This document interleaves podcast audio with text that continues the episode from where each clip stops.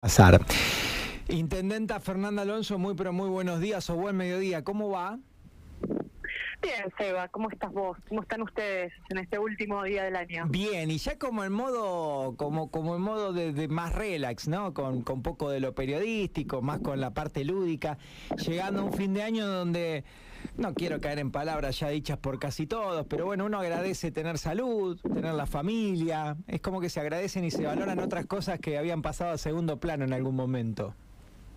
Tal cual, yo creo que entramos a valorar otras cosas, tal como lo decís, eh, que al momento de, esta noche de compartir con los pocos que, te podés juntar, con los que eh, recordás que querés cuidar, que entonces evitas eh, el aglomeramiento y todas esas cosas, eh, viste que, que, van a pesar más en la copa de, este fin de año, en la copa de este brindis. Con lo cual me deja más que contenta, realmente. Eh, que, que se haya revisto en cada eh, persona, en cada familia, esta escala de valores, ¿no? Que ponemos sobre la mesa.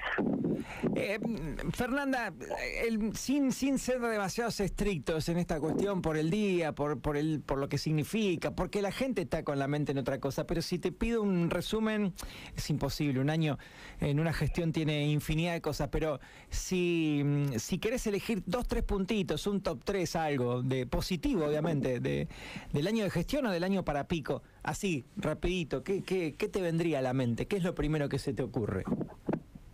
Mira, la verdad que eh, eh, es difícil, como vos decís, valoro muchísimo el acompañamiento de la gente y podemos enumerar, qué sé yo, obras, esto, lo otro, lo de, tal acceso a la inauguración del otro. No, me parece que eso que pasó eh, a otro, se evalúa en otro momento, ¿no? En el momento en que vos ves quién elegís para conducir tu ciudad. Hoy, en un fin de año como este, me parece que lo que tenemos que que, valorar y mucho y decir como, como balance, es este acompañamiento constante de la gente, donde hubo mucha gente que, que cuidó, mucha gente que acompañó las decisiones difíciles que le ha tocado tomar al gobierno provincial y que nosotros teníamos que ejecutar en el territorio, como fue volver a fase 2, como fue ir a fase 1 en primera instancia, como fue brindar los servicios esenciales.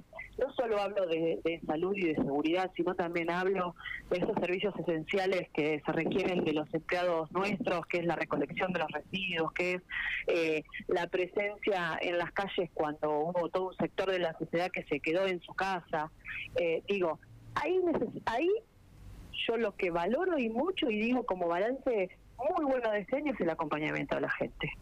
Obviamente que eh, no fue el ideal, ¿no es cierto? Porque hubiéramos querido no haber tenido eh, el pico que tuvimos del brote, cosas, pero también sabíamos que la pandemia iba a venir, iba a llegar y era parte de lo que nos iba a tocar.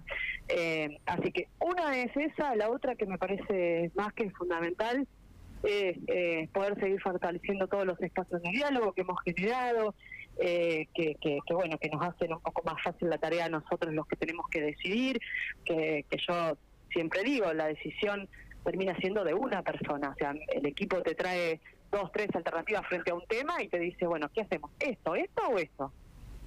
Y la que decide eso, sos vos frente a, eh, equivocarte o acertarla.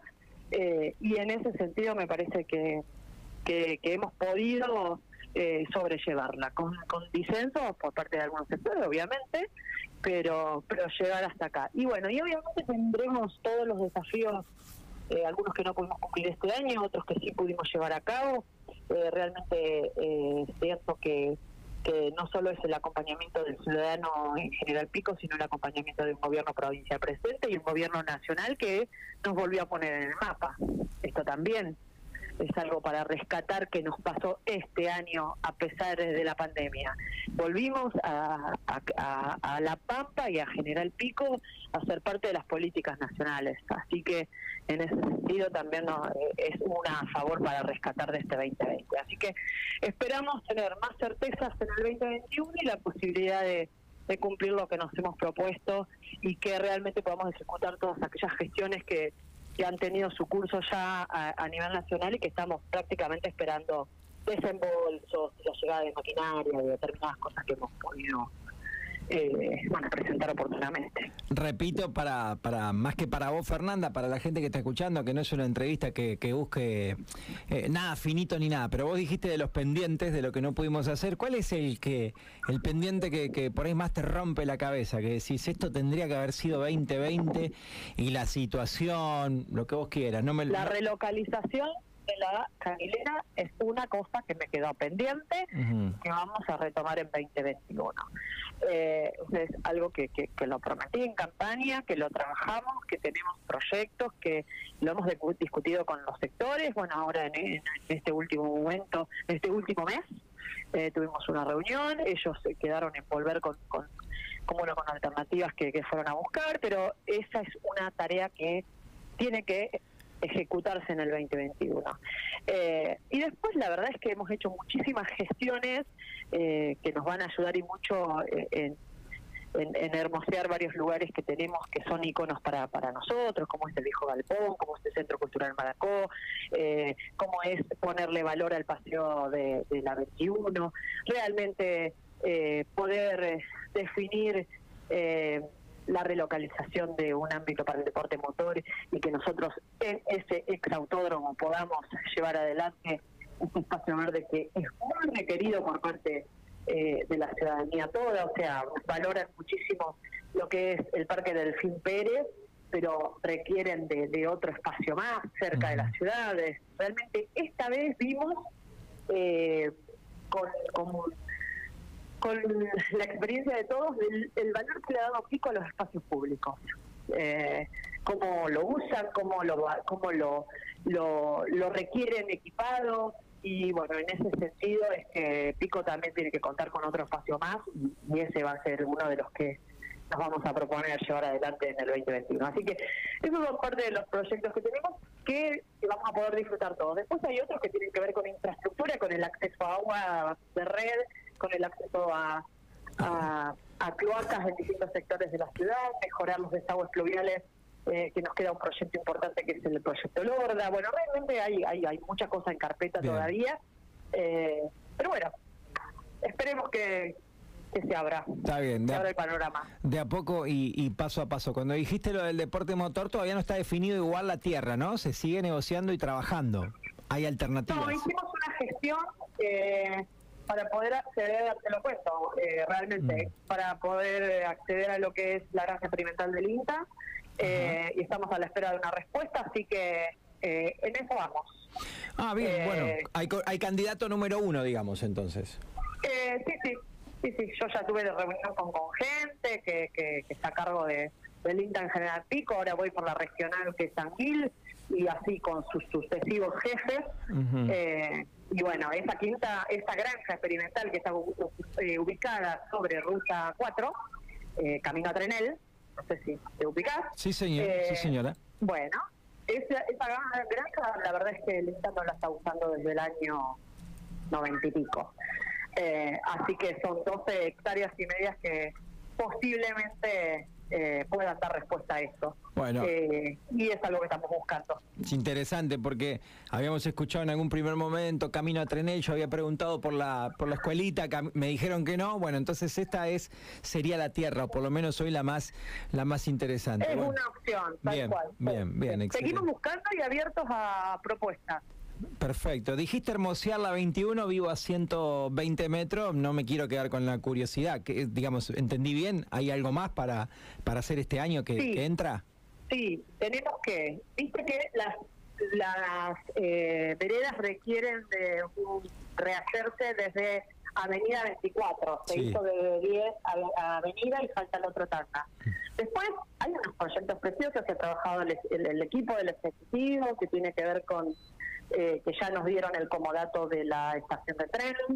Eh, eso ya pasó a manos del municipio, así que ya vamos a empezar a trabajar en su reacondicionamiento para, para que funcione algunas algunas otras áreas ahí, también eh, los espacios donde están cobijados, que se llamaba eh, de Abrigo, son vos de familia ferroviaria, me tenés que entender de lo que te digo.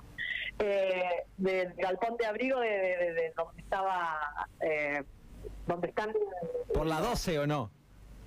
El ingreso es por la calle 12 y ahí Sí. están abajo de esos techos, hay Bien. algunos coches guardados todavía. Sí, sí. Bueno, eso, ahí hay una intervención importante para hacer. Realmente eh, ese paseo ferroviario tiene que ser el punto de encuentro de la ciudad de General Pico, de los de delante y los de detrás de la vía. Eh, que sea el, el- el lugar por excelencia para, para disfrutar de, distintas cuestiones, ¿no? Desde, desde el deporte hasta la cultura y hasta la recreación, como vamos a tener la nueva pista de skate, que se va a rehacer en función de que son los ganadores del proyecto del presupuesto participativo. Eh, que, que, que las distintas eh, cosas que mueven a la ciudad se puedan ver representadas en este lugar. Realmente eh, eso es un poco eh, el proyecto de la 21 que es integral y a largo plazo, no, no va a ser en un año nada más. El cierre es para que saludes a los y las piquenses, Fernanda, con lo que quieras eh, decirles, con lo que quieras transmitir en el último día, el 2020, inolvidable por un montonazo de cosas. Eh, el saludo es tuyo, el cierre es para vos. Bueno, un abrazo a todos, gracias por el acompañamiento de, muchos vecinos y vecinas que, que han estado eh, haciéndolo un poco más fácil a la tarea que nos ha tocado. A los empleados y empleadas municipales que no dudaron en seguir trabajando en plena pandemia y en, eh, en donde nos consideramos esenciales para determin- determinados servicios.